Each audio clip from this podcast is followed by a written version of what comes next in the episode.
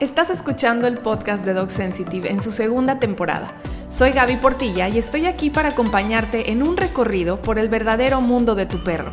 Este es un podcast para todos aquellos rebeldes de corazón que quieren que la humanidad despierte, que el mundo cambie y sea un lugar donde todo ser vivo puede ejercer su derecho de ser, vivir y existir. Y tú eres uno de ellos, que sabe que los perros son nuestros guías, nuestros maestros, nuestros mejores amigos y que por supuesto aman, sienten y también piensan. Así que quédate conmigo porque ya sabes, aquí vamos a liberar ambos extremos de la correa. Hola, ¿cómo estás? Estoy súper emocionada de estar de regreso contigo con la segunda temporada del podcast de Dog Sensitive. Han pasado muchas cosas desde nuestra última temporada, entre ellas que estoy esperando un hermoso bebé.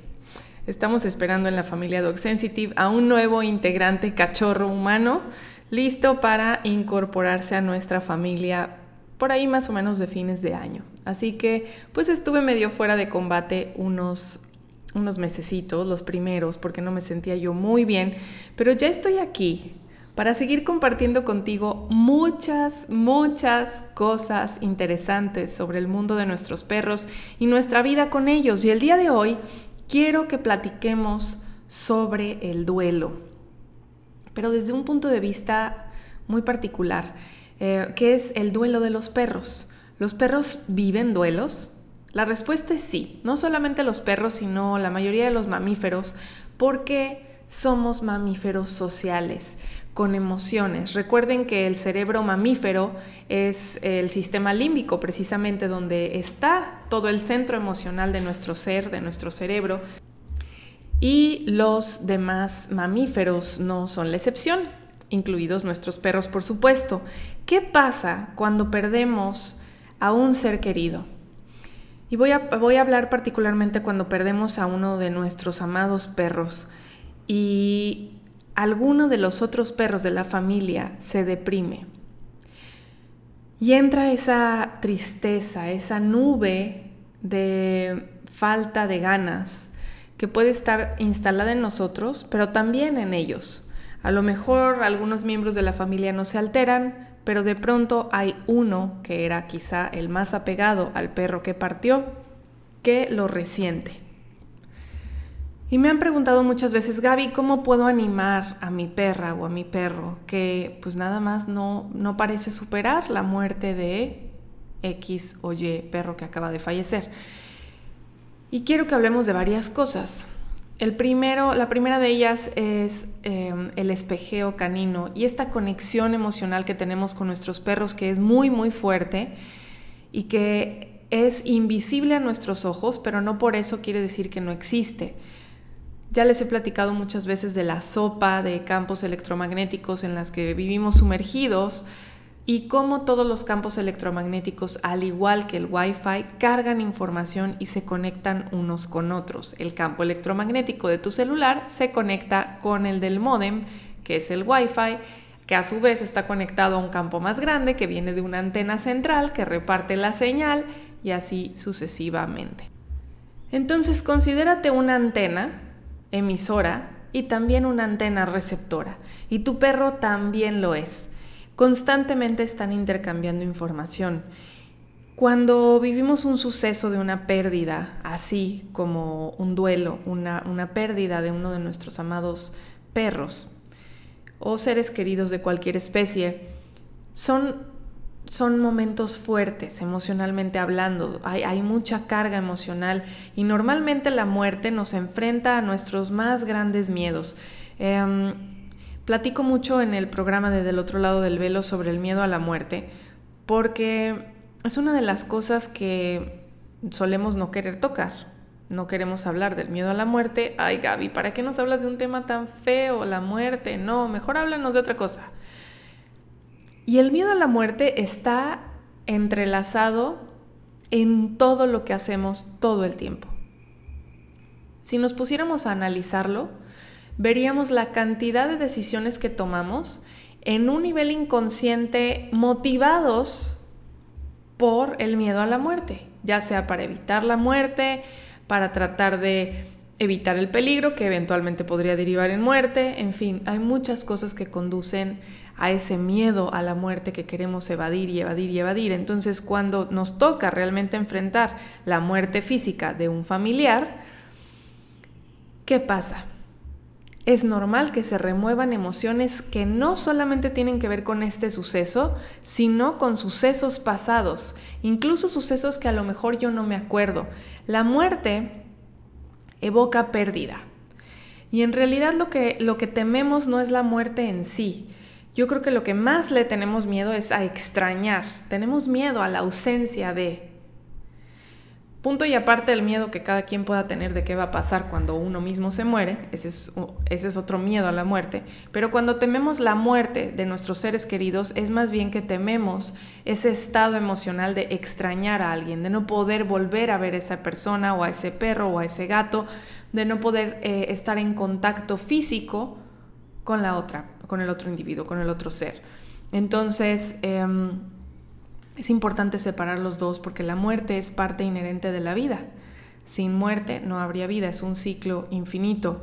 Entonces, bueno, ¿qué pasa cuando vivimos una pérdida así? Que resuenan, esas emociones resuenan con todas las otras pérdidas que hemos vivido, desde pérdidas de trabajo, pérdidas Em, físicas, a lo mejor de una casa o de un auto, eh, pérdidas con mayor importancia, otras con menor importancia, pérdidas de otros seres queridos. Hay mucho tipo de pérdidas. Un divorcio es una pérdida. Entonces, la sensación de pérdida que evoca eh, el enfrentarnos a un suceso de muerte resuena con muchas cosas que quizá no hemos resuelto a nivel emocional en relación a nuestro pasado. ¿Qué pasa con esto? Vamos a imaginarlo de una manera un poco más tangible. Viene el suceso de pérdida, así puntual en el presente, y entonces se vuelve como una bola de nieve que va creciendo porque esos sentimientos van evocando otros sentimientos pasados y otras emociones ahí que estaban en el inconsciente y se va haciendo cada vez más complejo y es una bola de nieve cada vez más grande y nosotros ¿Qué hacemos normalmente? Es no querer enfrentar esa bola de nieve, no queremos ver esas emociones, no queremos ir ahí porque son lugares oscuros, porque no lo quiero tocar, duele mucho. Y si tratamos de evadirnos, es muy probable que uno de nuestros perros, seguimos en este ejemplo donde son varios perros integrantes de la misma familia y estamos hablando de la pérdida de uno de los perros del grupo.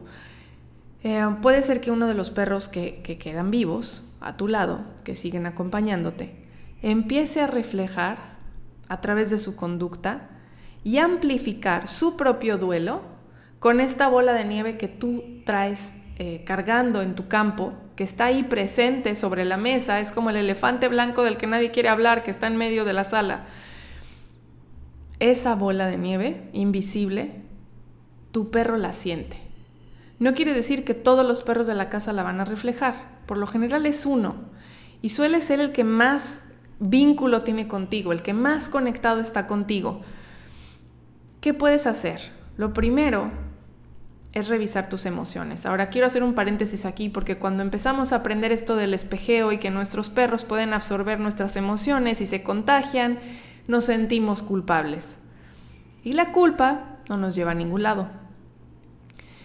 Lo que necesitamos hacer es tomar responsabilidad, cambiar la culpa por responsabilidad y decir, ok, primero aceptar que es parte de la misión de vida de los perros, ese papel tan importante que vienen a hacer con nosotros, que es hacernos sentir sentidos. O sea, los perros nos toman en cuenta, nos notan, se dan cuenta de nuestras emociones, sintonizan con nosotros.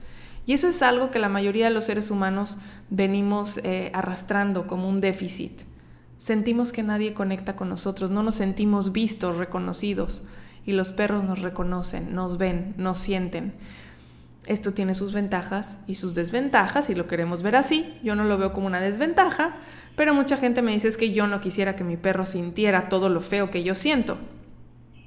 Pero les voy a decir que esto es un gran regalo que tienen los perros para nosotros, porque el hecho de que nos puedan sentir nos permite vernos en el espejo Y esas cosas que no tenemos conscientes, yo no sé, o sea, si yo ya me evadí y no quiero reconocer esa bola gigante que está ahí, mi perro me lo va a recordar.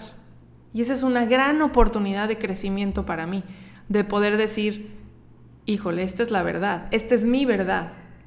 Y estoy fingiendo algo que no soy. Estoy fingiendo que estoy bien, pero no es así. Y ya sabemos que todas estas emociones que no atendemos, todo lo que evadimos, suele manifestarse en problemas físicos eventualmente. yo, yo, siempre digo que las emociones se cuajan en el cuerpo, ¿no? Y después salen, pues, como tumores o como padecimientos crónicos o dolencias, inflamaciones, etc. Cosa que también les puede pasar a los perros por este fenómeno del espejeo y del contagio emocional. Entonces, ¿Cómo podemos ayudar a nuestro perro que está pasando por su propio duelo y que muy probablemente está amplificado también por nuestras propias emociones y que está prestando él o ella un servicio de espejeo, de ve? Esto es lo que necesitamos trabajar juntas o juntos. Aquí está, te lo estoy poniendo sobre la mesa. Y los perros nos llenan de simbolismos con su conducta, con, todo lo que hacen y sienten, nos llenan de simbolismos que hay que aprender a descifrar. Y lo mejor que puedes hacer es empezar a entrar en contacto con tus verdaderas emociones. Empezar a dejar de sacarle la vuelta a lo que sientes. Esto no solamente aplica para el ejemplo que estoy poniendo de duelo, de pérdida en este momento, sino aplica para todo en la vida. Así funciona el espejeo y es parte de lo que enseño en Dog Sensitive y del tipo de terapia que yo doy, que es el entender este fenómeno del espejeo y el empezar a poner atención en nuestras verdaderas emociones, en lo que verdaderamente vive dentro de nosotros, para traerlo al consciente y que deje de estar flotando ahí como el elefante en medio de la habitación del que nadie quiere hablar y entonces el perro dice, pues yo te voy a enseñar de qué se trata este elefante que no quieres ver. Muchas veces con el simple hecho de empezar a traer al consciente estas emociones ignoradas u ocultas para nosotros, la conducta de nuestros perros empieza a cambiar. ¿Por qué? Lo voy a poner un poco de manera, lo voy a explicar así como ilustrativamente. O sea, imagínate que esta bola de la que estoy hablando, esta bola de nieve, de la que tú no tienes conciencia, pero está ahí en medio de tu, de tu espacio, de tu campo, y tu perro la lee y la recibe, imagínate que tú la traes al consciente, esto quiere decir que la regresas hacia ti, la ves, y entonces ya no está ahí flotando sin que nadie la atienda ya tienes tú el control de esa bola y dices, ok, esto es lo que tengo enfrente, esto es lo que tengo que trabajar, estas son las emociones que no he querido ver. ¿Y qué me están enseñando estas emociones? ¿Por qué están aquí? ¿Qué me quieren decir? Y entonces tu perro ya no tiene que estártelas reflejando de esa forma tan estridente. Esa es una de las cosas. Otra de las cosas que podemos hacer para ayudar a nuestros perros es literal reconocer la ausencia, la pérdida, lo que acaba de suceder, es sentarte al lado de tu perro y decirle con todo y palabras. Yo sé que muchos colegas dirían, Gaby, no sirve de nada que le hables a los perros. Pero emocionalmente sirve muchísimo, porque nuestras palabras están cargadas de emoción y de intención. Y volvemos al punto de la energía, de los campos electromagnéticos y de la información invisible que transmitimos como antenas todo el tiempo. Entonces, cuando tú le hablas a tu perro y le explicas las cosas, gran parte del significado de lo que estás diciendo, tu perro lo va a recibir en otro formato, pero lo va a recibir y lo va a entender. Entonces, siéntate al lado de tu perro y háblale y cuéntale cómo te sientes. Dile que a ti también te duele esa pérdida que entiendes lo que están atravesando y que están atravesando esto juntos, que no estás sola o solo en este proceso y que reconoces esta parte eh, de dolor, de tristeza, de pena.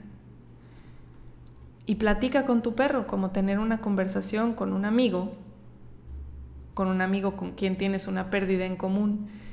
Y también platica y recuerda las cosas bonitas del ser que acaba de partir y platica sobre las cosas que más te gustaban y cómo lo recuerdas o cómo la recuerdas. Y ten esa conversación con tu perro. Porque muchas veces nos aferramos, y esto nos pasa también con los niños, ¿eh? nos aferramos a que no se den cuenta que estoy sufriendo, o con todas las personas. Somos muy buenos en querer ocultar realmente cómo nos sentimos. Nos empeñamos en tener una máscara puesta y fingir que las cosas están bien. Pero en el caso de nuestros perros se nos olvida que no podemos fingir con ellos. Ellos van a leer cómo nos sentimos verdaderamente, así que así yo finja y diga, ay, pero si estamos bien. Si yo por adentro me siento como chancla rota en el tiradero, mi perro lo va a saber. Y si yo hago como que no quiero ver que me siento como chancla rota en el tiradero, mi perro es muy probable que me lo refleje y empiece a comportarse como chancla rota en el tiradero para que yo me vea a mí misma y diga, sí, ¿verdad? Sí nos sentimos como chancla rota en el tiradero, porque estoy bailando? No es congruente, mis acciones no son congruentes con mis emociones. Quería tocar este tema porque me ha tocado atender varios casos seguidos de pérdidas físicas de perros, y digo pérdida física porque el espíritu continúa.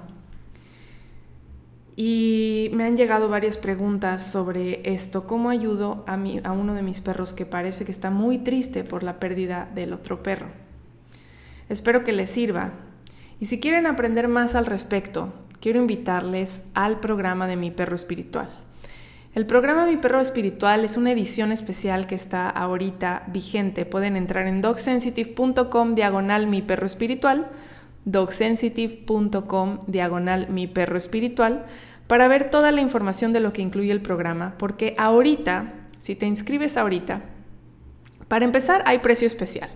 Segundo, es así un súper, súper paquete, o sea, está compuesto por todos los cursos que tengo, los programas enfocados en la parte espiritual de los perros, más aparte, dos boletos, o sea, tus dos entradas para mis talleres de desarrollo de comunicación intuitiva 1 y 2.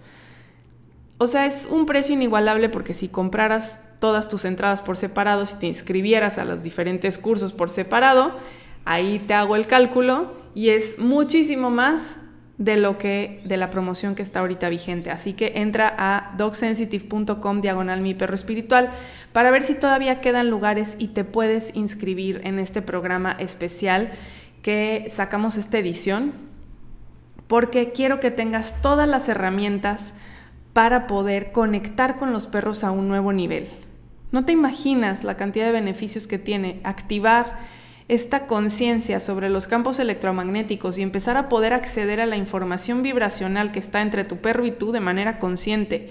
¿Qué puedes hacer con eso? Entender qué emociones está reflejando tu perro, entender el significado de sus, de sus acciones, entender los mensajes ocultos de lo que te quiere decir a través de padecimientos físicos, emocionales, problemas, eh, esa desconexión que de pronto tenemos, que, que sentimos que nos estamos peleando con los perros porque no nos entienden eso también disminuye muchísimo a la hora de conectar verdaderamente corazón a corazón con nuestros perros. Así que si tienes ganas de empezar a activar tu conexión cerebro-corazón, de activar esa conexión corazón a corazón con tus perros, empezar a desarrollar tus canales intuitivos, procesar todo este tema de la muerte del que te estoy hablando, que es una de las lecciones más grandes que nos vienen a dar los perros, por eso viven menos que nosotros. yo lo tengo clarísimo. A través de la muerte de mi perra Lua aprendí muchísimo y se me abrió un nuevo mundo por completo. Es parte de lo que comparto en el programa del otro lado del velo, que es un programa de cinco semanas increíble que está incluido ahí en mi perro espiritual. Vas a aprender sobre los dones energéticos que tienen los perros, cómo funcionan estos canales invisibles que no vemos em, y que están ahí en esta conexión humano-perro y muchas otras cosas. Y te voy a empezar a ayudar a, desarrollar este músculo de la intuición. Y te voy a explicar a nivel ciencia qué es la intuición y cómo funciona. Entonces, ve a dogsensitive.com diagonal mi perro espiritual e inscríbete porque quedan muy, muy, muy poquitos lugares. Aprovecha esta increíble oportunidad y sé parte de esta, de esta experiencia única que te va a dar una nueva dimensión del mundo de tu perro. Espero que te haya gustado este episodio y nos vemos la próxima semana con un nuevo tema y con un nuevo capítulo.